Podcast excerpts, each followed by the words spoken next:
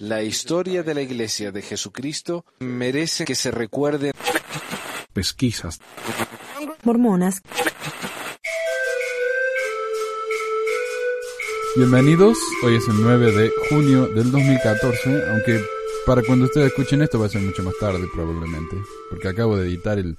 Me tardó un tiempo de editar el último programa de los negros del sacerdocio, porque estaba terminando las clases en la escuela, soy maestro, y se acabó el año acá en Utah, para mí, y así que estaba muy ocupado. Pero eh, aquí estoy de vuelta, con un, programa nuevo que se lo debo a un muchacho que se llama Cristian, amigo ahí del grupo de Facebook, que lo íbamos a hacer juntos. Desafortunadamente no se nos dieron los tiempos, pero gracias a él estoy haciendo esto. Y el tema de hoy es un tema en tres partes. Uno, el sacerdocio en la iglesia mormona. Dos, bendiciones patriarcales y los patriarcas. Y tres, hombres en la luna y el sol, lo que sea.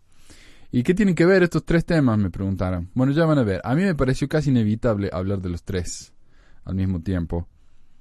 Um, así que espero que les, guste. Para mí fue un tema muy divertido de preparar. Ok, pero antes de empezar, un poco de... Noticias.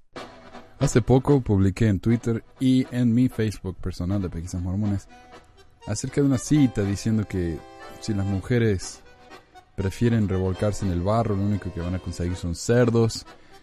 Y hay una comparación diciendo que si las mujeres se visten de una manera inmodesta, eh, lo único que van a conseguir son tipos no, degenerados y asquerosos y que lo único que les interesa es el sexo.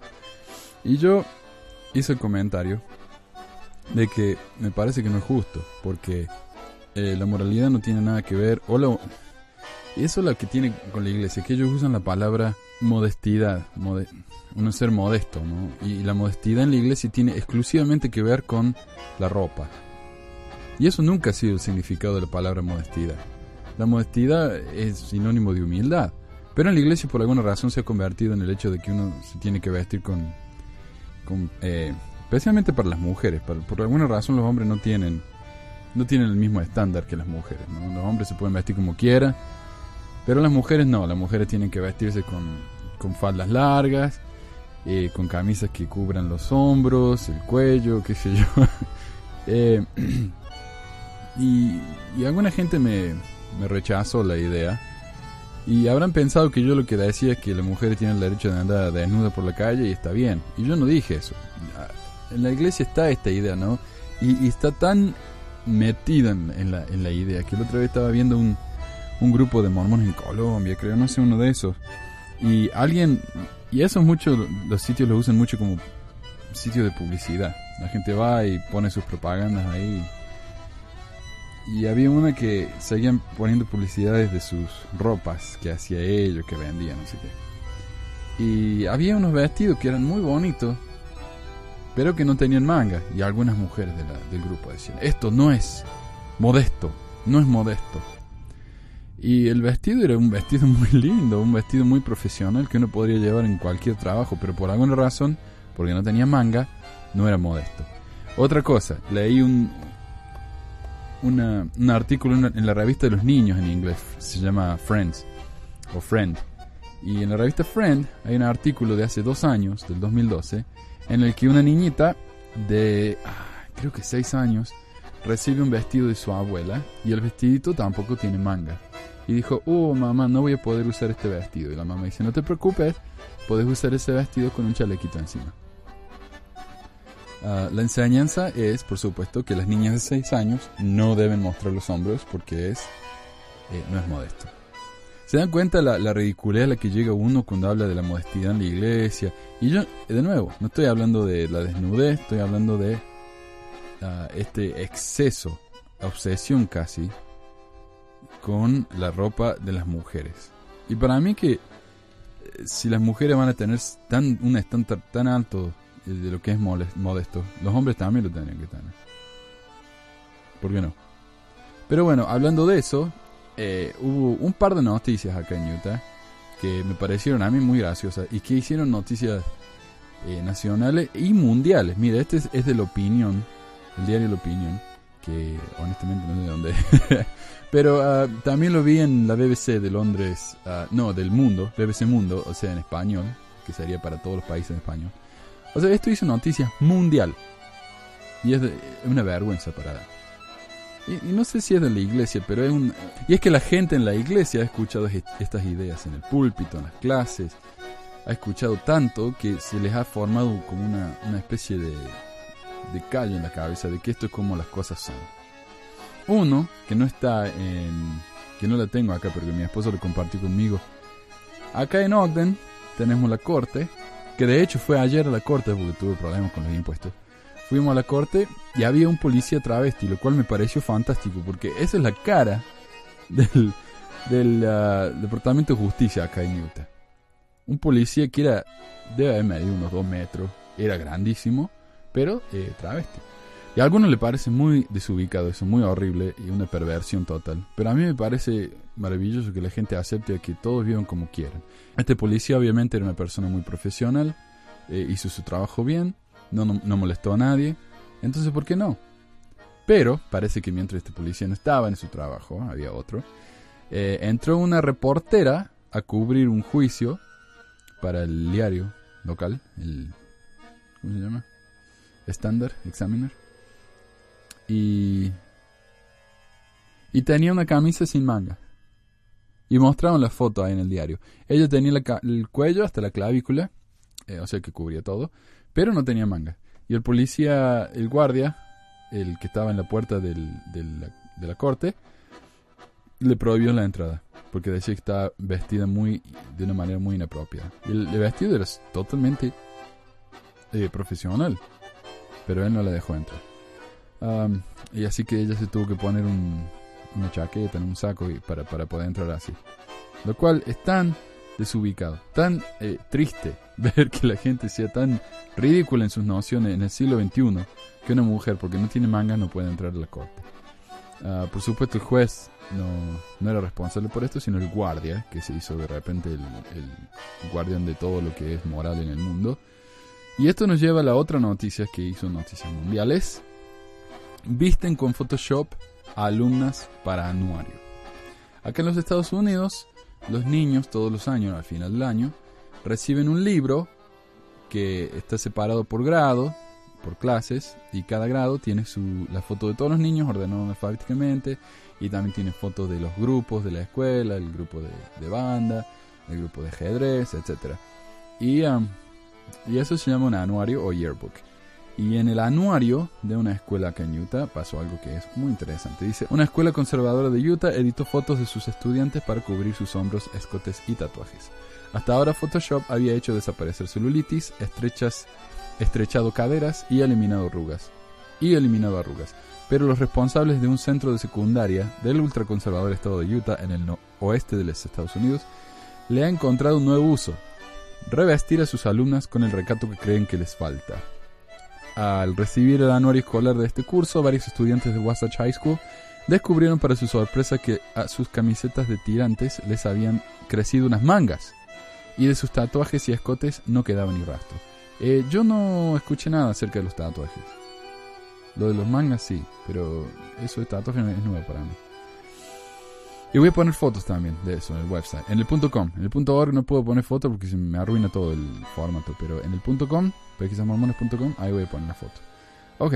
Este pudor, pudoroso retoque fotográfico no autorizado por las jóvenes ha generado una polémica que ha obligado a la dirección del centro de pedir perdón públicamente y ofrecer el reembolso de los anuarios a las alumnas descontentas. Estas disculpas no han ap- aplacado las críticas al centro porque en su comunicado se reafirma en sus estrictas normas de vestimenta y limita el fallo de los encargos del álbum escolar a haber cometido algunos errores en la aplicación de las correcciones gráficas. Esos, error- esos errores fueron que no a todas las chicas que enseñaban los hombros o lucían tatuajes se les retocó su fotografía. Parece que lo han hecho al azar, comentaban algunas de las jóvenes que han hablado con los medios locales. Claro, entonces, primero que nada, las niñas no estaban violando el código de vestimenta de la escuela. Estaban vestidas como es aceptable.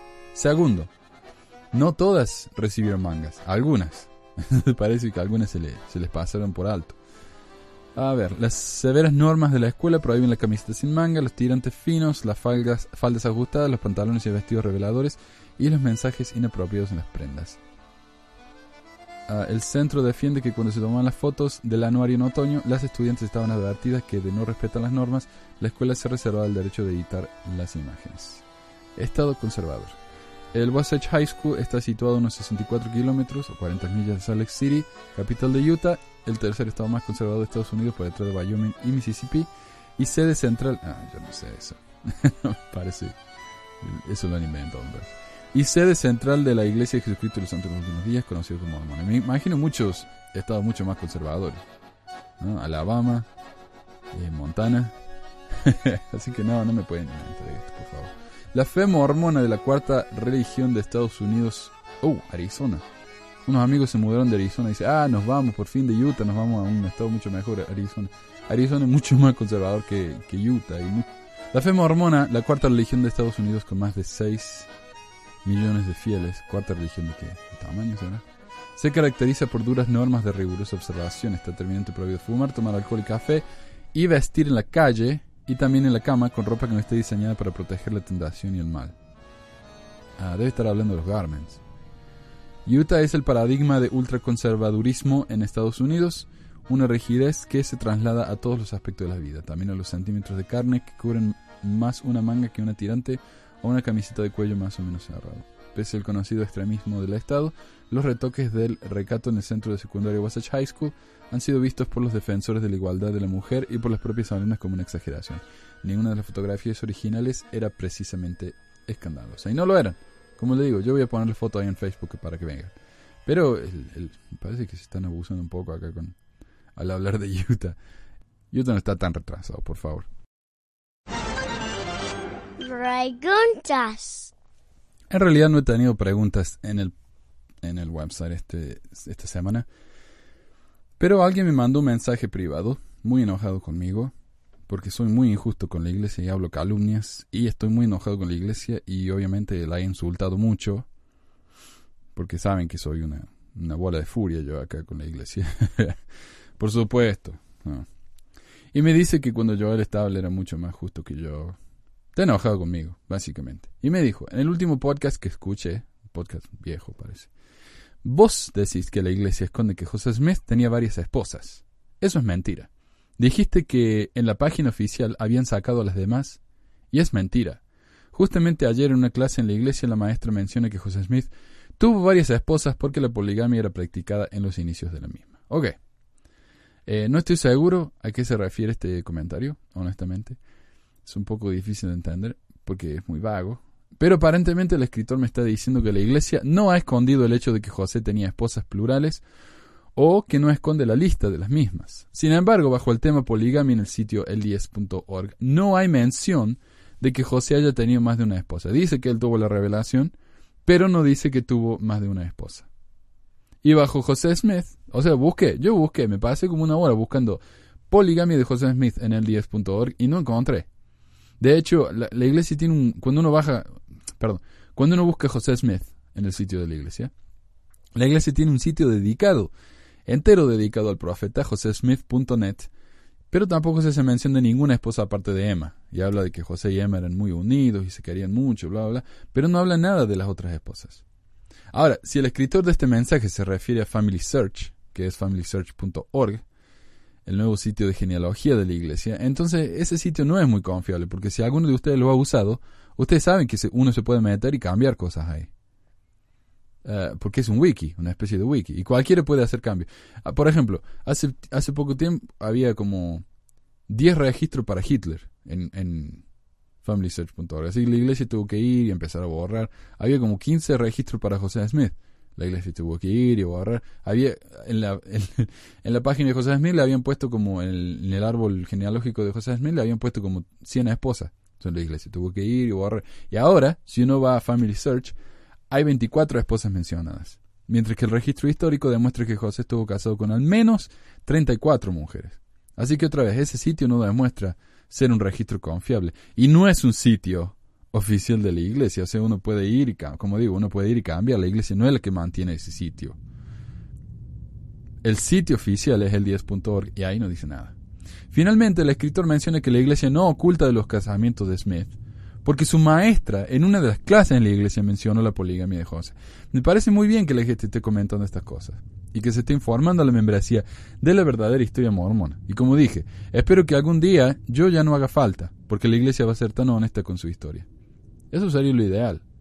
Pero hasta que esas cosas no se las enseñe a la gente antes de que se bauticen. ¿Por qué uno tiene que aprender esto después cuando ya es demasiado tarde? O cuando estén incluidos en los manuales de la escuela dominical en vez de estar enterradas en el sitio de la iglesia.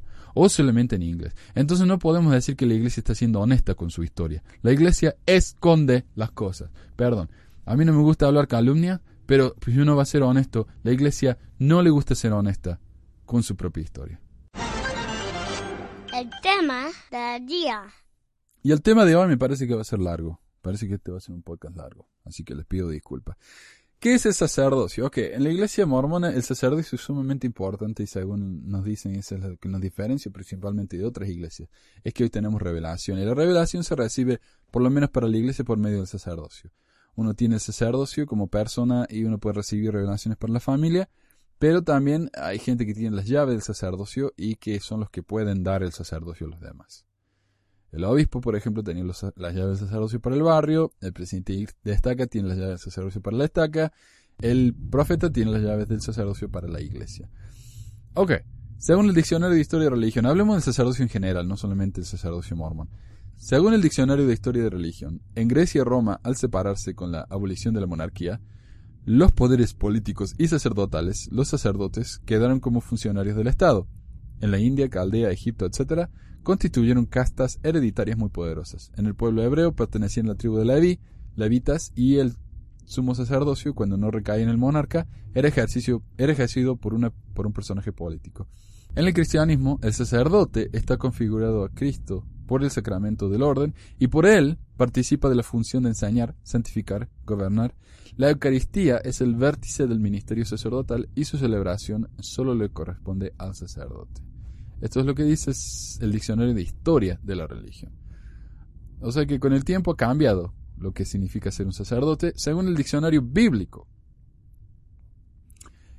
Persona debidamente consagrada para ministrar en cosas sagradas como mediador entre el Dios y el hombre, y para ofrecer sacrificios por los pecados de los hombres. Sacrificios, cuando hablamos de los sacrificios antiguos, ¿no? De, la época del templo de Salomón, cuando se sacrificaban animales en el templo. Como institución, el sacerdote se fundamenta, sacerdocio se fundamenta en el concepto de que el hombre, por naturaleza, no goza del favor de Dios y por tanto necesita ser un y por tanto necesita de un mediador que conozca los caminos del Señor y pueda llevar a cabo la reconciliación. En Israel, así como en otras naciones de la antigüedad, los sacerdotes constituían una clase diferente. Durante la monarquía, generalmente, el sumo sacerdocio ocupaba un lugar inmediato al del monarca, tanto en rango como en dignidad e influencia, y en ocasiones ejercía el poder detrás del trono. Y como más o menos en la Edad Media, ¿no? cuando el Papa era el que le decía a los reyes lo que tenían que hacer. Es un cargo muy político, eh, muy influencial. El principal papel que desempeñaban los sacerdotes hebreos consistía en presentar ofrendas y sacrificios por los pecados con el fin de expiar o lograr reconciliación por los pecados del mundo con lo que figuradamente volvían a poner los seres humanos bajo el favor divino. Es decir, si una persona normal quería reconciliarse con Dios, iba al sacerdote, quien mediaba, al sacerdote, perdón, al sacerdote, quien mediaba entre el hombre y Dios, y decía, Dios, acá está la ofrenda de Pepito, eh, perdónalo por favor. Y esa era la situación, ¿no? Y el sacerdote, por supuesto, era, era una persona muy dignificada, esa es la palabra, una persona muy influencial, muy importante, no era cualquiera. El papel, como dice acá, era una casta separada prácticamente. Era necesario que el sacerdote tuviera algo que ofrecer, puesto que simbólicamente cuando Dios aceptaba el sacrificio, también aceptaba la súplica de aquel en cuyo favor se le ofrecía, o sea, un, cabrito, y ahí vienen todas las reglas de, de lo que es un sacrificio aceptable, el simbolismo con Jesucristo, etc. Según la sección de temas de el10.org, ¿qué es un sacerdote? La palabra sacerdocio tiene dos significados. En primer lugar, el sacerdocio es el poder y la autoridad de Dios. Ha existido siempre y continuará existiendo sin fin. O sea, esto es una, definición nueva de la iglesia. el poder de Dios, básicamente. Todo eso que hace Dios, eh, de la creación del mundo, los milagros, todo eso, eso es el sacerdocio, según la iglesia mormona. Por medio del sacerdocio, Dios creó y gobierna los cielos y la tierra. Mediante este poder, Él exalta a sus hijos obedientes, llevando a cabo la inmortalidad y la vida eterna del hombre. Eh, Moisés. Todas las escrituras están ahí en el website, si quieren ver. En el segundo lugar, en la vida terrenal, el sacerdocio es el poder y la autoridad que Dios da al hombre para obrar en todas las cosas necesarias para la salvación de los hijos de Dios. Cuando un hombre hace un milagro, bautiza, hace lo que fuera, eso es el sacerdocio, porque es literalmente el poder de Dios que se le ha dado al hombre. Él le da un poquito de ese poder al hombre para que el hombre haga sus cosas. Las bendiciones del sacerdocio están al alcance de todos los que reciban el Evangelio. Nombre del sacerdocio. En la primavera de 1835, José Smith recibió una revelación que explica el nombre del sacerdocio. En la iglesia hay dos sacerdocios, a saber, el de Melquisedec y el arónico, que incluye el levítico. La razón por la cual el primero se llama sacerdocio de Melquisedec es que Melquisedec fue un gran sumo sacerdote. Antes de su época se llamaba el, santo sacerdocio según el orden del Hijo de Dios, más por respeto o reverencia al nombre del Ser Supremo para evitar las demasiadas frecuencias, frecuentes repeticiones de su nombre, la Iglesia en los días antiguos dio a ese sacerdocio el nombre de Melquisedec, o sea, el sacerdocio de Melquisedec. Todas las otras autoridades u oficios de la iglesia son dependencias de este sacerdocio. El segundo sacerdocio es llamado el sacerdocio de Aarón, porque se confirió a Aarón y a su descendencia por todas sus generaciones. Se llama el sacerdocio menor, porque es una dependencia del mayor, o sea, el sacerdocio de Melquisedec, y tiene el poder para administrar las ordenanzas exteriores. Doctrina y Convenio 107. Antiguo Testamento. Hay unas cinco escrituras en el Antiguo Testamento que escribí, que encontré yo, que habla del sacerdocio. Éxodo 19, 28, 29, Ezequiel 22, Segundo Reyes 12. Y tal vez más, y me las perdí porque no soy un erudito de la Biblia. Esto es lo que encontré ah, haciendo una búsqueda con todos los términos que se me pudieron ocurrir relativos al sacerdocio. Aarón y Moisés eran levitas, y como sabemos, los levitas fueron consagrados por Dios por medio de Moisés para el, servicio del tabernáculo y luego del templo de Jerusalén. Eran los únicos designados para el servicio del tabernáculo donde ejercían ministerio desde los 25 hasta los 50 años. En otra edad no podían hacerlo excepto para hacer guardia junto a sus hermanos. En el Antiguo Testamento el sacerdocio parecía tener una función administrativa, no parece estar relacionado con el don de profecía, por lo que no hay ninguna revelación clara relación clara entre el sacerdocio y el poder de hacer milagros. En la Biblia.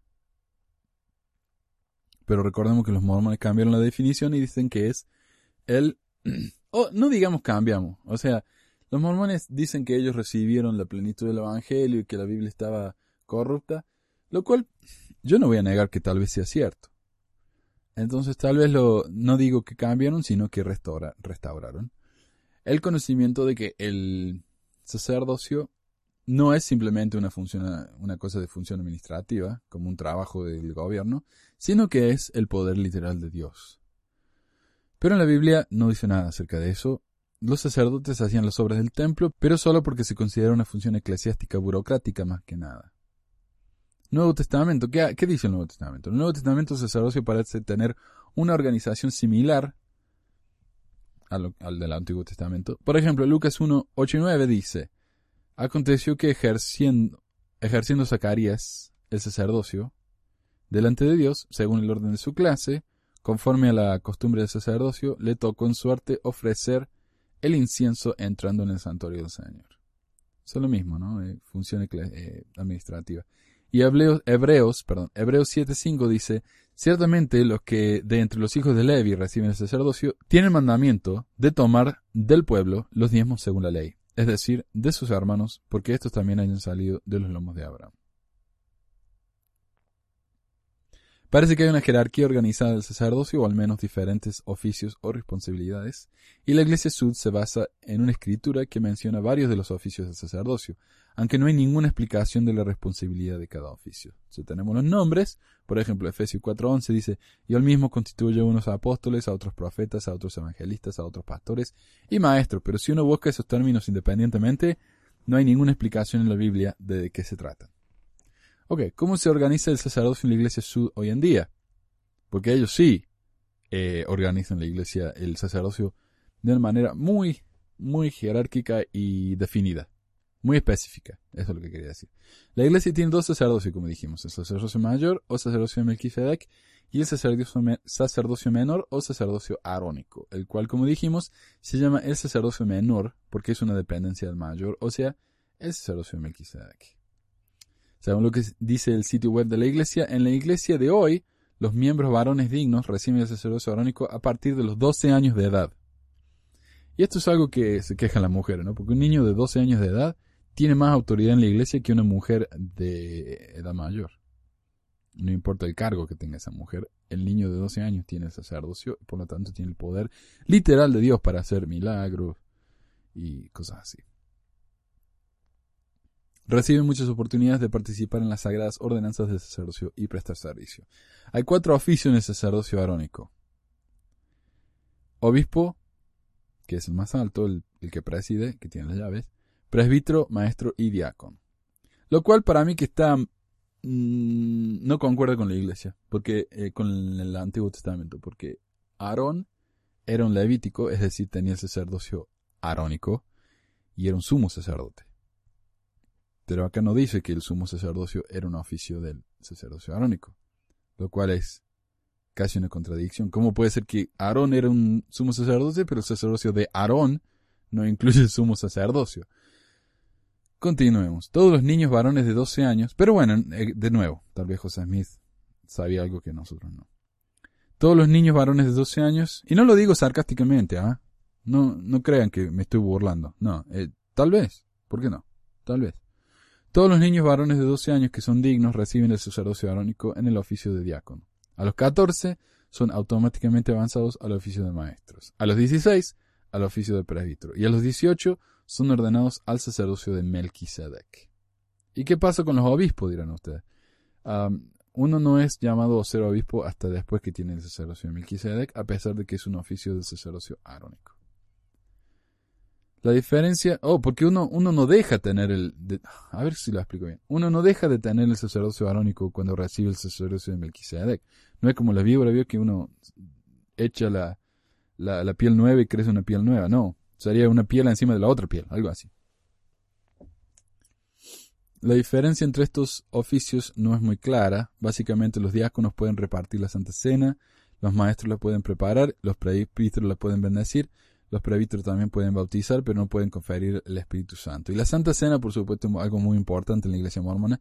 Si no son ustedes miembros de la Iglesia, la Santa Cena es similar a la Eucaristía católica, donde a uno se le pasa el pan y el agua. Antes era vino, um, en la época de José Smith.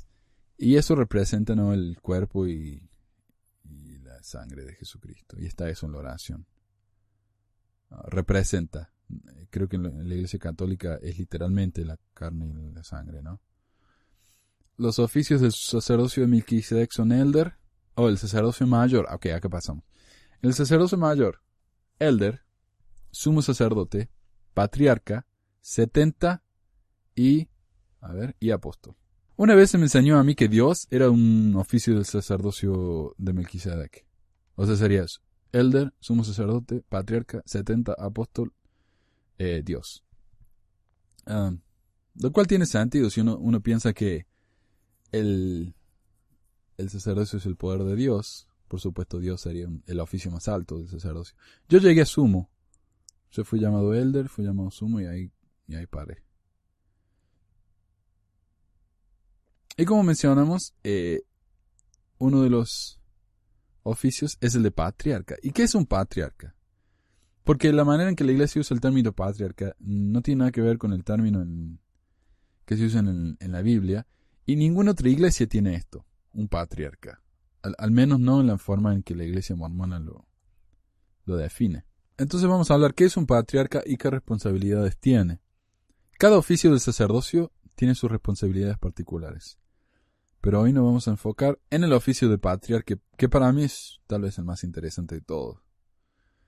Los otros, como dijimos, tienen responsabilidades administrativas, las llaves para gobernar el sacerdocio, pero el patriarca es tan diferente y es tan interesante y tiene una historia tan fascinante que Por eso nos vamos a dedicar a esto hoy. La palabra patriarca es usada cinco veces en la Biblia, al menos de otra vez, al menos que yo haya encontrado. Esto no es ningún estudio científico eh, o académico, es simplemente una búsqueda rápida que hice y generalmente tiene el significado de líder de una tribu. A ver, en 1 Hechos 2.29 dice, varones hermanos, se os puede decir libremente del patriarca David, que murió y fue sepultado. Entonces David es considerado el patriarca. Hechos 7.8, y le dio el pacto de la circuncisión, y así Abraham engendró a Isaac, y le circuncidó al octavo día e Isaac a Jacob, y Jacob a los doce patriarcas. Es decir, los doce, Jacob por supuesto es de Israel. Entonces los doce patriarcas de Jacob son los padres de las doce tribus de Israel. Hechos 7.9. Los patriarcas movidos por envidia vendieron a José para Egipto. Otra vez, los hijos de Israel. Los patriarcas movidos por envidia vendieron a José para Egipto, pero Dios estaba con él.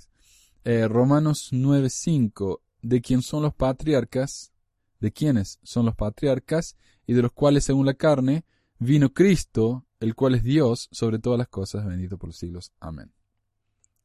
Ah, son los patriarcas. Ok. Hebreos 7.9. Considera pues cuán grande es este Melquisedec, a quien aún Abraham, el patriarca, dio diezmos del botín. Pero para la iglesia sud, y según revelación moderna, un evangelista es lo mismo que un patriarca. O sea, un patriarca no sería un patriarca, sino un patriarca sería un evangelista. Y esto está en Doctrina del Convenio 107. ¿Qué dice la Biblia acerca de la responsabilidad de un evangelista entonces? Porque parece que estamos buscando mal el término incorrecto. Busquemos evangelista. ¿Qué dice la Biblia? Mm, no mucho. La palabra es mencionada solamente tres veces en la Biblia y una de esas tres menciones es la escritura citada con anterioridad. Y él mismo constituyó unos apóstoles, a otros profetas, a otros evangelistas, bla, bla. La otra referencia está en Hechos 21.8. Al otro día, saliendo Pablo y los que con él estábamos, fuimos a Cesarea y entrando en casa de Felipe el evangelista, que era uno de los siete, posamos con él. Esta escritura no aclara nada. Así que tenemos que recurrir a la última escritura para poder tener alguna idea.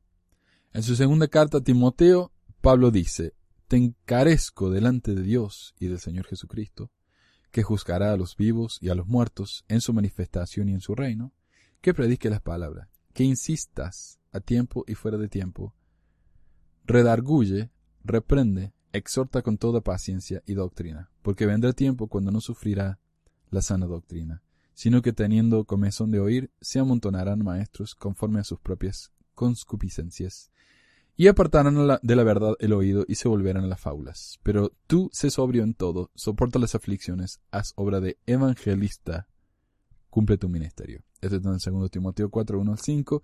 Pero según esta escritura, un evangelista parece ser un predicador viajante. El sitio de la iglesia no tiene la definición de patriarca en su sección de temas del evangelio en español, por lo tanto, uno no puede aprender nada en el sitio de la iglesia acerca de qué es un patriarca. Y en la versión en inglés solamente hay un link a bendiciones patriarcales. Uno busca patriarca en inglés y no hay nada. Hay link a bendiciones patriarcales. Lo cual nos permite asumir que la única responsabilidad de un patriarca en la iglesia es dar bendiciones patriarcales. Los patriarcas en la Biblia dan bendiciones a sus hijos y esas son llamadas bendiciones patriarcales. Jacob, luego llamado Israel, por ejemplo, da bendiciones a sus hijos en el capítulo 49 de Génesis. No es claro cómo José Smith hizo el salto de que los patriarcas den bendiciones a sus hijos a que den bendiciones a todos los miembros de la iglesia. También no es claro cómo, por qué son llamados evangelistas si no predican el evangelio ni escriben evangelios. No sé. ¿Qué es una bendición patriarcal? Se preguntarán, si no saben, del sitio de la iglesia. Cada miembro de la iglesia bautizado y digno tiene derecho a y debe recibir una bendición patriarcal, la cual proporciona dirección inspirada del Señor. Las bendiciones patriarcales son una declaración del linaje de una persona en la casa de Israel y contiene consejo personal del Señor. A medida que una persona estudia su bendición patriarcal y sigue los consejos que contiene, encontrará una guía, consuelo y protección. O sea, es una, una bendición que le da uno. uno. Se sienta, el patriarca le pone las manos sobre la cabeza y empieza a hablar da advertencias, promesas, y es una especie de guía que uno tiene que usar durante su vida para saber lo que Dios quiere de uno. Y declaración de linaje. La bendición patriarcal incluye una declaración de linaje, indicando que la persona es de la casa de Israel, un descendiente de Abraham, y que pertenece a una tribu específica de Jacob. Muchos santos de los últimos días son de la tribu de Efraín, yo mismo soy. Eh, la tribu que recibió la responsabilidad primaria de dirigir la obra de los santos de los últimos días del Señor, dice la iglesia. Cada, cada uno, como cada uno de nosotros tiene muchas líneas de sangre dentro nuestro, dos miembros de la, de la misma familia pueden ser declarados como diferentes tribus de Israel. No importa si el linaje de una persona en la casa de Israel es a través del linaje de sangre o por adopción, miembros de la familia se encuentran como descendientes de Abraham y herederos de todas las promesas y bendiciones contenidas en el pacto de Abraham. Ok, yo quiero dar un comentario acá. Un linaje es de, de donde uno desciende. Yo soy el linaje de los de mi familia, de mi bisabuelo, de mi tatarabuelo, etc. Ese es mi linaje. Entonces, digamos que si yo soy un, que soy un González. Sería muy raro que, ah, que un González sea del linaje de una rama que no tiene nada que ver con los González. Digamos que la rama, el, árbol genealógico de los González y de los Pérez no tiene nada que ver. ¿No? Es un ejemplo. Entonces, ¿cómo puede ser que al hijo de un González de repente diga, ah, ¿sabes qué? Ah, vos sos un Pérez. No tendría sentido, ¿no? ¿Me entienden lo que les digo? Ah, pero en la iglesia, eh, si mi papá es del linaje de Efraín, yo puedo ser del linaje de, qué sé yo, de cualquier otro, de Leví, de, de, de Manasés, de lo que fuera. Porque en la iglesia se nos dice que este linaje no es eh, temporal, sino espiritual. O sea que en el mundo de los espíritus, yo era del linaje de Manasés, o Leví, o lo que fuera. Lo cual tampoco tiene mucho sentido porque la, iglesia no nos enseña que hubieron familias en la preexistencia. Éramos espíritu, inteligencia. ¿Se me entiende? Ah, entonces no entiendo bien a qué se trata esto del linaje. Yo creo que tiene más que nada, lo que yo entendí como miembro, es que tiene más que nada a ver con las promesas. Ok, si yo soy este tipo de persona, yo soy muy bueno para, qué sé yo, para hacer cosas administrativas y no tanto para las cosas de revelación espiritual, entonces tal vez me conviene ser de la tribu de Leví. Pero si alguien es mucho más espiritual, tal vez le conviene, y, y un verdadero líder en la iglesia, tal vez le conviene ser de la tribu de Efraín. Pero de manera práctica, cuando uno, uno llega, cuando uno realmente habla de, la, linaje, en la iglesia todos hacen todo. Los de Manasés, los de, los de Leví, los de Efraín, todos hacen el mismo trabajo. No es que uno dice, ah, como cuando uno aplica en la iglesia, yo digo, hola, quiero llenar una solicitud para ser obispo. Ok, ¿de qué tribu viene usted? De la tribu de Manasés. Ah, no, no, eso no le corresponde. No, no tiene nada que ver. Entonces, ¿cuál es la diferencia? ¿Cuáles son las promesas? Realmente no tiene, no tiene ninguna, ningún significado práctico en la iglesia. No sé si me estoy explicando bien acá, pero a lo que me refiero es, no entiendo cuál es la, el, el- el punto de, de ser de un linaje específico. Si ese linaje y esas promesas que se le dieron a esa persona en la época de Israel no se nos aplican a nosotros. Uno no viene del árbol genealógico de una manera temporal. Eh, en el mundo espiritual no había un árbol genealógico, entonces no puede haber sido eso. Entonces, ¿cuál es el significado del linaje? Para mí que es esto que alguien hizo una vez y se convirtió en una tradición. Y ahora están tratando de explicar cómo funciona esto, porque es algo que con lo que hemos quedado. Pero bueno, esa es una confusión acerca del- de la bendición patriarcal que nunca voy a entender, me parece. Y no, y de nuevo, no quiere decir que sea falso, simplemente que no se lo ha explicado todavía. Tal vez un día, que sé yo, nos resucitamos y Dios nos, dé un, PowerPoint ahí explicándonos cómo funciona, pero hasta ahora, eh, si alguien me puede explicar eso, cómo significa y cómo funciona, se lo agradecería muchísimo. Y yo he estudiado el tema, ¿eh? Yo he estudiado el tema. Y de las 12 tribus de Israel, he, leído mucho y no, no encontré nada que, que realmente me dé una explicación eh, satisfactoria. Continúa el sitio de la iglesia diciendo acerca de las bendiciones patriarcales. Los que han recibido la bendición patriarcal deben leerla con humildad, con oración y con frecuencia. Contiene revelaciones personales e instrucción de nuestro Padre Celestial, quien conoce nuestras fortalezas, debilidades y potencial eterno. Las bendiciones patriarcales pueden contener promesas, admoniciones y advertencias. Aquellos que siguen los consejos en sus bendiciones patriarcales tendrán menos probabilidades de ir por mal camino o eh, dejarse engañar. Solo siguiendo el consejo de una bendición patriarcal puede uno recibir las bendiciones contenidas en la misma. Mientras que una bendición patriarcal contiene consejos y promesas inspiradas, uno no debe esperar que todas sus preguntas sean respondidas. O que se nos diga en detalle todo lo que va a pasar en nuestra vida. Si la bendición no menciona un evento importante como una misión de tiempo completo o el matrimonio, la persona no debe suponer que él o ella no recibirá esa oportunidad. Del mismo modo, el destinatario de la bendición no se debe asumir que todo lo que menciona en ella se cumplirá en esta vida. La bendición patriarcal es eterna y sus promesas se pueden extender hacia la eternidad. Si uno es digno, todas las promesas se cumplirán en el debido tiempo del Señor. Esas promesas y bendiciones que no se realicen en esta vida se cumplirán en la próxima. Las bendiciones patriarcales son sagradas y personales. Ellas pueden ser comparadas con los miembros de la familia inmediata. Ellas pueden ser compartidas con los miembros de la familia inmediata, pero no deben ser leídas en voz alta en público o ser leída o interpretada por otros. Ni siquiera el patriarca o el obispo o presidente de rama deben interpretarla. Los que han recibido la bendición patriarcal deben atesorar sus palabras, meditarlas y vivir para ser dignos de recibir las bendiciones prometidas en esta vida y en la vida venidera. La idea de que las bendiciones patriarcales son demasiado sagradas como para ser compartidas es una idea relativamente nueva. En los, esto no es del sitio de la iglesia, esto soy yo. En los primeros días de la iglesia estas bendiciones eran dadas en reuniones de bendiciones, donde todos podían oír y apreciarlas.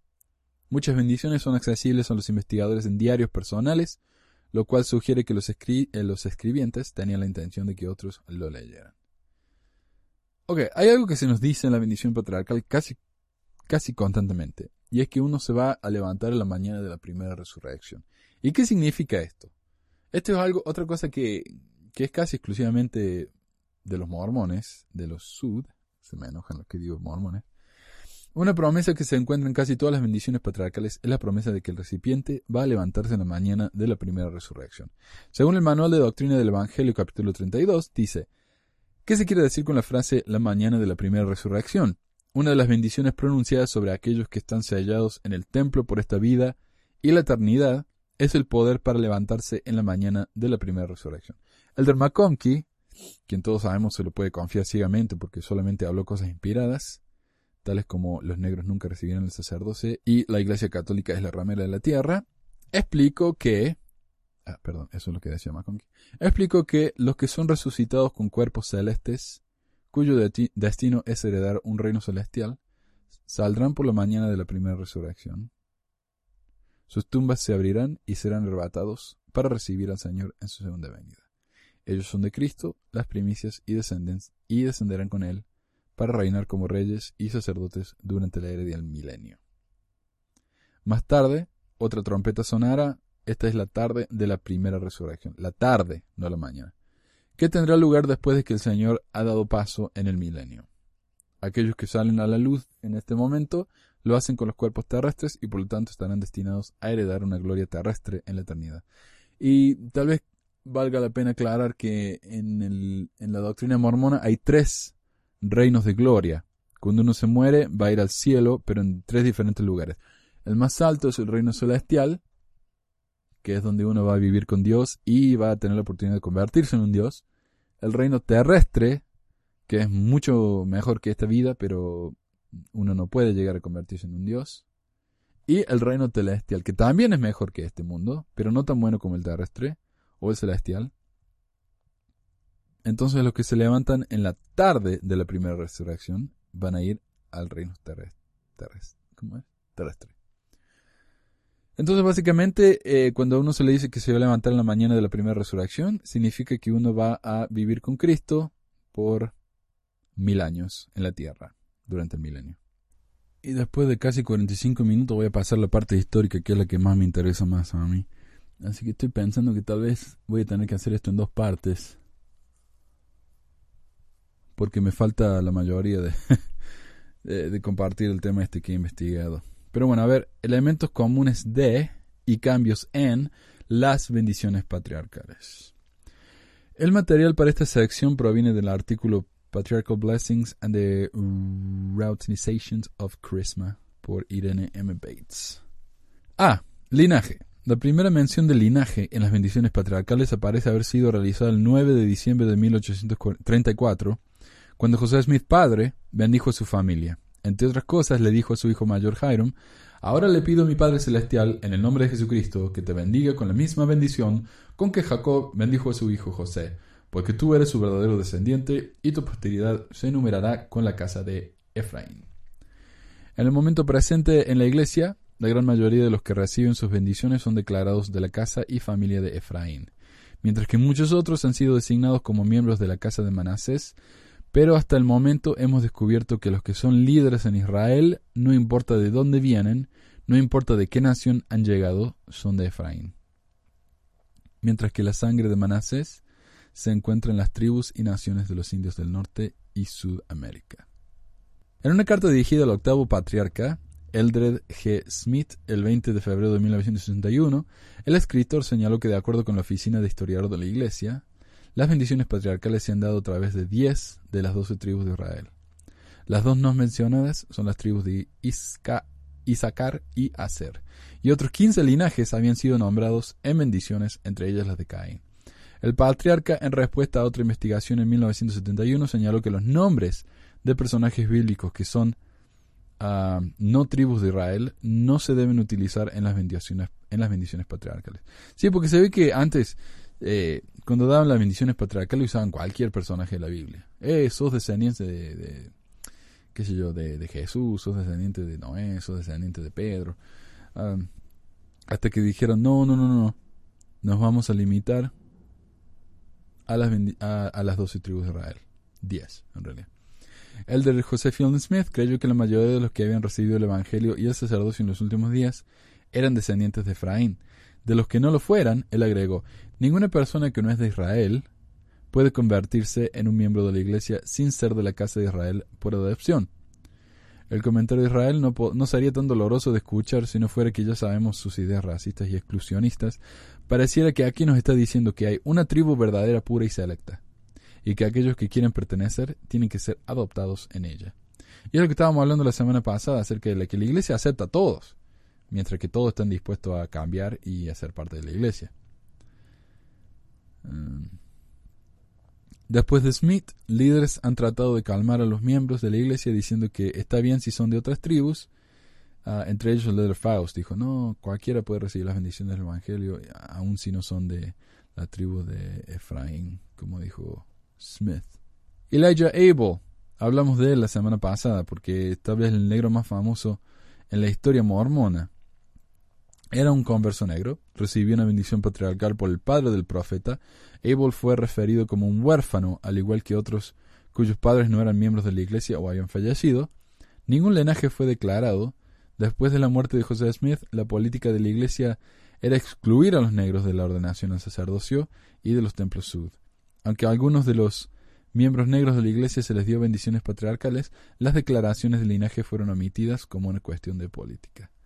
Según Gary Smith, eh, autor de un artículo muy interesante que pongo acá el link, las bendiciones patriarcales en general debían ser dadas por los padres, y quienes no tenían padres, con el sacerdocio o aquellos que eran huérfanos, recibían bendiciones por parte de los patriarcas. A diferencia con los negros, las personas blancas, a pesar de ser huérfanos, recibían su linaje. O sea, si uno era negro, no podía recibir el linaje eh, de qué tribu uno pertenecía. Era inmediatamente considerado un huérfano. Si uno era blanco, recibía el linaje. Si uno tenía un padre que era miembro de la iglesia y tenía sacerdocio, él era quien daba la bendición patriarcal. Si uno no tenía un padre en la iglesia que tuviera sacerdocio, la recibía por medio del patriarca. Hoy en día, todo el mundo recibe la bendición por medio del patriarca y no por medio del papa, eh, aunque sea un miembro digno de la iglesia. Pero, afirma Gary Smith, sin lugar a dudas, el tema más interesante que abordó Taylor en el artículo del 1 de junio es la relación entre los padres y patriarcas ordenados a dar bendiciones patriarcales. Cada padre, después de haber recibido su bendición patriarcal, es un patriarca de su propia familia, y tiene el derecho de conferir bendiciones patriarcales sobre su propia familia. Las bendiciones son tan legales como las que confiere cualquier patriarca de la Iglesia. De hecho, es un portavoz y un patriarca en bendecir a sus hijos solo puede bendecir como su portavoz. A pesar de los cambios mencionados, especialmente en referencia a los negros, declarar el linaje del recipiente todavía es parte esencial de una bendición patriarcal. Sin embargo, muchos elementos que cambiaron a través de los años. La creencia del siglo XIX en un milenio inminente, es decir, que el milenio iba a llegar en cualquier momento. ah, de hecho, José Smith dijo que iba a ser en 1890, dos veces lo dijo. Que impregnaba a la nueva nación. Perdón, voy a leer eso de nuevo. La eh, creencia del siglo XIX en un milenio inminente, que impregnaba a la nueva nación después de la Revolución, continuó siendo celebrada por los mormones mucho después de que esa in- inmediatez había sido templada en la sociedad en general. Es decir, todo el mundo pensaba, ¿no? Los cristianos de esa época de José Smith pensaba, todo el mundo pensaba que Jesucristo ya estaba por venir en cualquier momento. Cuando la gente ya dejó de pensar en eso, eh, la iglesia seguía con esa idea. Después de, después de que José Smith padre fue llamado como patriarca de la iglesia en diciembre de 1833, sus bendiciones y las de los sucesivos patriarcas del siglo XIX reflejaban el sentido de que los santos estaban viviendo literalmente en los últimos días. En 1837, Wilford Woodruff fue informado por el patriarca José Smith padre, yo te bendigo como Melquisedec bendijo a Abraham cuando regresó de la masacre de los diez reyes. Te quedarás en la carne y serás testigo de la escena final de esta generación. Tú permanecerás en la tierra para ver a tu Salvador bajando de las nubes del cielo. Eso es una promesa. ¿eh? Vas a estar en la tierra cuando Jesucristo baje. Eso es una promesa. Por lo menos 57 hombres y 4 mujeres recibieron esa misma promesa. 57 hombres y 4 mujeres. A pesar de que el milenarismo es todavía una parte de la definición del sistema de creencia mormona, este tipo de promesa específica ya no aparece en las bendiciones. Otras profecías del siglo XIX fueron eliminadas en, en el más escéptico siglo XX. Oliver Huntington recibió la promesa de que tendrás poder con Dios, incluso para trasladarte al cielo y predicar a los habitantes de la luna o de los planetas. Y a Benjamin Clopson, José Smith padre le dijo en 1837, Tú estarás de pie en un gran planeta, el más cercano al mundo celestial de Kolob, y predicarás a sus habitantes. Muchas fueron las predicciones de que los receptores de las bendiciones tendrían poder para mandar a las aguas o causar temblor en la tierra. O se les dijo, por tu mandamiento las aguas se dividirán, y en tu palabra se calmarán los vientos. O promesas similares. El joven John Smith se le dijo que el manto del Señor caerá sobre ti. Te permitirá hacer grandes milagros en el nombre del Señor. Ordenar a la braveza del mar y se calmará. Causar que arroyos prorrumpan en lugares secos. Serás capaz de alimentar a miles de personas en tiempos de hambruna por la oración de fe. A varios beneficiarios se les dijo que, si lo deseas con todo tu corazón, no probarás la muerte, pero serás cambiado en un abrir y cerrar de ojos, arrebatado para recibir al Señor. Eso es una promesa. A mí no me hicieron ninguna de esas promesas, así que parece que no era digno. A Rhonda Ann Richards, junto con su hermano Heber John, se le prometió que iba a vivir hasta que cumpliera 120 años de edad. El fin del matrimonio plural no afectó el carácter esencial del orden patriarcal, pero sí trajo un cambio en el contenido de las bendiciones. Antes del manifiesto, anunciado, eh, anunciando el fin de la poligamia en 1890, una serie de bendiciones aseguró a los hombres que el Señor les daría muchas esposas. Por lo general la promesa incluía una numerosa posteridad y la predicción de que el aumento de tus dominios no tendrá fin. La bendición de Mercy Harman, de 1877, incluye las palabras Vas a ser como Sara de la antigüedad. A través de la iluminación de la mente por el Espíritu del Señor, le darás a tu esposo otras esposas. ¡Qué bendición! ¿Cómo es una bendición? Vas a ayudar a que tu esposo tenga un montón de esposas. El presidente José Fielding Smith aconsejó a los patriarcas a que fueran conservadores y cautelosos en sus bendiciones. Claro, se estaban descontrolando con las promesas, ¿no? Entonces dijo, por favor, eh, frenen un poco, ¿ah? que nos están haciendo quedar mal, a menos que fueran especialmente inspirados a lo contrario. Hoy en día hay más enfoque en vivir una vida virtuosa, obedecer los mandamientos, apoyar los programas de la iglesia, asistir a las reuniones, celebrar la vida doméstica y la obediencia a la ley de la tierra. Es decir, eh, cosas mucho más mundanas y simples, fáciles de que se cumplan. Ok, algunos de los cambios entonces en, la iglesia, o algunas cosas que se solían prometer, prometer que ya no. Que ojalá se prometieran. Están muy buenas estas promesas realmente. Ok, ah, temas. permanecer hasta la Segunda Venida. De 1833 a 1899 se prometió esto 57 veces por lo menos. Desde el 1900 hasta 1979 se prometió cuatro veces. De 57 a 4. Ver los últimos días. Del 33 al 99 se prometieron 51 veces. De 1900 al 79 se prometieron dos. Ordenar a los elementos, es decir, decirle al, agua que se tranquilice, que brote agua de la tierra. Ordenar a los elementos del 33 al 99, 39 veces. De 1900 al 79, una vez. Hacer milagros. Del 33 al 99, 30 veces. De 1979, cero. Tener el don de sanación. De 1833 al 99 se prometió 60 veces. De, de 1900 al 79, 9 veces. Ser uno de los cuernos de José, no tengo ni idea qué significa. Ser uno de los cuernos de José. Uh, de 1833 al 99, 29 veces. De 1900 al 79, una vez. Profetizar. De los 33 al 99, 18 veces. De 1900 al 79, dos veces. Tener visiones. Esto, esto permaneció, parece, bastante bien. De 1833 al 99, 25 veces. De 1900 al 79, 20 veces se prometió. No probar la muerte. Y estos últimos tres, de 1900 a 1979, no se prometieron ni una sola vez. Pero en 1833 al 99, no probar la muerte se prometió seis veces.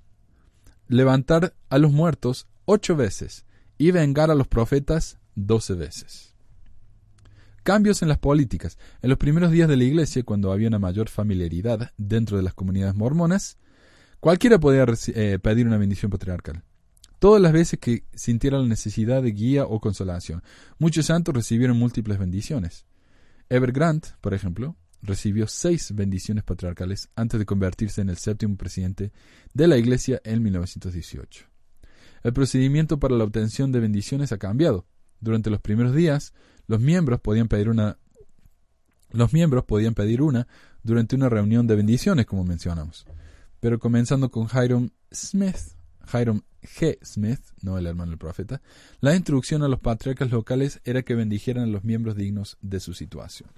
A partir, de a partir de 1930, las adolescentes con el fin de obtener su meta de Golden Cleaner, algo así como cosechadora de oro, que era una meta de esa época, en la Asociación de Mejoramiento Mutuo de las Mujeres Jóvenes estaban obligadas a obtener su bendición patriarcal. El 29 de noviembre de 1944, un mensaje fue transmitido a través de la Mesa General de las Mujeres Jóvenes a las estacas y los barrios que esto ya no era un requisito, aunque se, debería, aunque se debía alentar a las niñas a que pidieran una bendición. Al parecer, un patriarca de la estaca se había quejado cuando un grupo de 18 niñas había tratado de hacer una cita para recibir su bendición patriarcal. Hoy en día, la obtención de una bendición patriarcal sigue un estricto procedimiento, casi un rito de paso, una rutinización de lo que antes fue una respuesta espontánea y carismática a impresiones del espíritu. Es decir, uno, uno podía recibir una bendición patriarcal cuando, quisiera, eh, iba simplemente y decía, hey, dame una bendición patriarcal, es mi quinta vez, y, uno se la daba. Ahora no. Ah, la iglesia estableció guías de quién puede recibir una bendición, quién se la puede conferir y la documentación necesaria que debe ser completada. Las condiciones descritas son 1 una persona debe ser un miembro bautizado de la Iglesia. 2. El obispo o presidente de rama tiene la responsabilidad de determinar si el miembro está preparado para recibir una bendición patriarcal, si son lo suficientemente maduros en el entendimiento del Evangelio y si son dignos.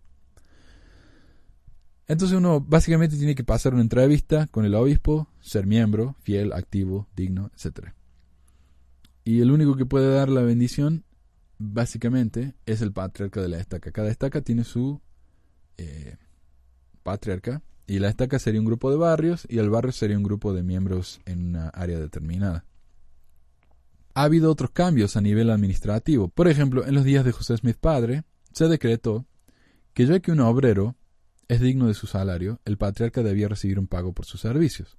Se convino en que debía recibir 10 dólares cada semana, además de los gastos. Mucha plata en esa época. Está bien. El pago de los servicios continuó con los ajustes a través de los patriarcas subsiguientes. Hay referencias a compensaciones directas por bendiciones recibidas. El diario del tío John Smith registra el 22 de mayo de 1846. Por primera vez, desde que salimos de Nabú, bendije a tres personas y recibí un dólar. Cuatro días más tarde señaló, di cuatro bendiciones y una gratis. Después de finales del siglo XIX, los patriarcas presidentes recibieron un subsidio de subsistencia de fondos de la Iglesia, pero los patriarcas locales continuaron apoyándose a sí mismos por medio de sus ocupaciones seculares como lo hacen hoy.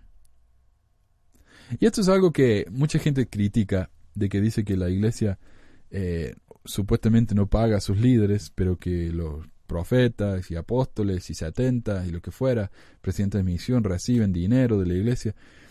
Y honestamente, yo creo que todos los que trabajan en la iglesia deberían recibir pago. Yo fui consejero, yo fui secretario del obispo por años, maestro, y eso lleva mucho tiempo. Yo pasaba horas, los domingos solo me las pasaba como cuatro o cinco horas extra en la iglesia. Además del tiempo que, que usaba en la semana llamando a la gente para entrevistas, visitando, eh, reuniones. Es mucho tiempo. Tiempo que yo podría haber pasado con mi familia. Entonces para mí es más que justo que los líderes en la iglesia reciben su pago. Y para los que se quejan de que los líderes reciben dinero, a mí me parece excelente. Para mí todos deberían recibir. Especialmente los obispos que se la pasan en la iglesia eh, como 20 horas extra en la semana. Considerando que la mayoría de los obispos son jóvenes y tienen niños eh, chicos en la casa niños de edad joven, que deberían pasar ese tiempo con su padre, en vez de él estar pasándose en la iglesia trabajando gratis. Esa es mi queja. Y, yo personalmente digo, los líderes en la iglesia deberían ser pagados. Yo no veo por qué no. Y tal vez si fueran pagados podrían recibir más entrenamiento, podrían hacer un trabajo mucho mejor de lo que hacen en este momento. Esa es mi queja, pero bueno, continuemos. Sé que muchos no van a compartir mi, opinión y me parece perfecto. Eso es lo que me parece a mí. Entonces yo no estoy diciendo acá, oh, mire, los eh, patriarcas recibían dinero por su trabajo. Muy bien, a mí me parece excelente. A mí me parece que el tiempo de todo el mundo es valioso. Y, todos deberían sentir que su tiempo es valioso y apreciado y por lo tanto que se debe recompensar. Y Gary Smith continuó diciendo, no había ninguna razón por la que los padres dignos no, no consentirían en la bendición de sus hijos por un patriarca ordenado, sobre todo por un patriarca presidente y que llevara la mística del apellido Smith de los fundadores. No se sabe cuándo la exigencia de consentimiento de los padres se extinguió, pero hoy ha sido reemplazada por la recomendación oficial de la Iglesia para todos los miembros. Y el papel del padre como un dador de bendiciones patriarcales desapareció hace muchos años. Recientemente, la Iglesia dio cautelosamente permiso a los padres del sacerdocio para una vez más, para que una vez más ah, dieran bendiciones patriarcales a sus hijos. Estas bendiciones no pueden ser conservadas en los archivos de la Iglesia, pero por lo demás parecen ser indistinguibles de bendiciones otorgadas por los patriarcas ordenados. Y honestamente a veces yo veo bendiciones de los bebés o cuando se les confiere el Espíritu después del bautismo, parecen bendiciones patriarcales. Duran como media hora, ¿no? todas las promesas que se le dan hasta que uno se case, vaya a la misión, la carrera que va a seguir. Esas bendiciones deberían ser breves, pero algunos se... Uh. Ok, es interesante notar que justo antes de su muerte, José Smith padre, el primer patriarca de la iglesia, le dio el patriarcado a su hijo Jairo. José, hijo, confirmó este llamamiento, y después que Jairo fue asesinado hubo gran confusión acerca de quién debería ser el próximo patriarca, ya que José no dejó ninguna instrucción al respecto por escrito. El único hermano de José que quedaba era William, quien se llevaba muy mal con Brigham y quien era muy inestable y violento. De hecho, William había peleado con José varias veces y le había ganado, porque muchos lo veían como un carácter, como un carácter siniestro. Pero después de muchos debates, William fue llamado como patriarca. El título exacto era también un tema de discusión. Él mismo se llamaba patriarca de la iglesia, es decir, era el que recibía revelación para todos en la iglesia, incluyendo el profeta, pero Brigham Young prefería usar el título patriarca en la iglesia. La diferencia es que uno simplemente preside sobre los otros patriarcas. Eh, el patriarca en la iglesia es, es presidente solo de los patriarcas, mientras que el patriarca de la iglesia tiene un cargo de autoridad y revelación más importante y absoluto, casi a la par con la primera presidencia. Eventualmente William fue excomulgado y se unió a la iglesia reorganizada en Missouri. Ok, esta es la parte de lo que dicen los críticos, pero no voy a tener tiempo. Mira, hace ya más de una hora que, que empezó el programa y todavía me quedan como seis páginas. Así que vamos a continuar la próxima semana. Ahora que tengo más tiempo, lo puedo hacer todas las semanas, al menos por un tiempo. Y uh, gracias por escucharnos. Me parece que esta parte que sigue es muy interesante. Muy, muy interesante. Y, porque acá hablamos acerca de uh, experiencias personales con, con, las bendiciones y hablamos de los hombres en la luna, que es lo que muchos querían escuchar y me han pedido ahí en el sitio de website, de, en el sitio y me han pedido ahí en, en, el grupo de Facebook.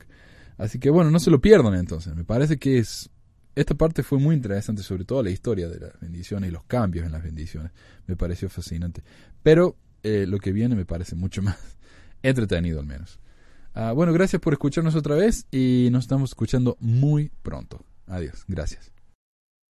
Gracias por acompañarnos en otro episodio de Pesquisas Mormonas. Si tienen algún comentario, sugerencia o pregunta, pueden contactarnos por medio del sitio web pesquisasmormonas.com o por email a info.pesquisasmormonas.com. También pueden unirse a nuestro grupo de Facebook y suscribirse al programa en iTunes. También se puede bajar el programa por medio de nuestra página web y si les gustaría ayudarnos, siempre necesitamos materiales de investigación, traducción y nunca nos quejamos, por supuesto, por cualquier donación monetaria. El dinero que recibimos nos ayuda a pagar por el sitio web, por el hosting y por los equipos de sonido.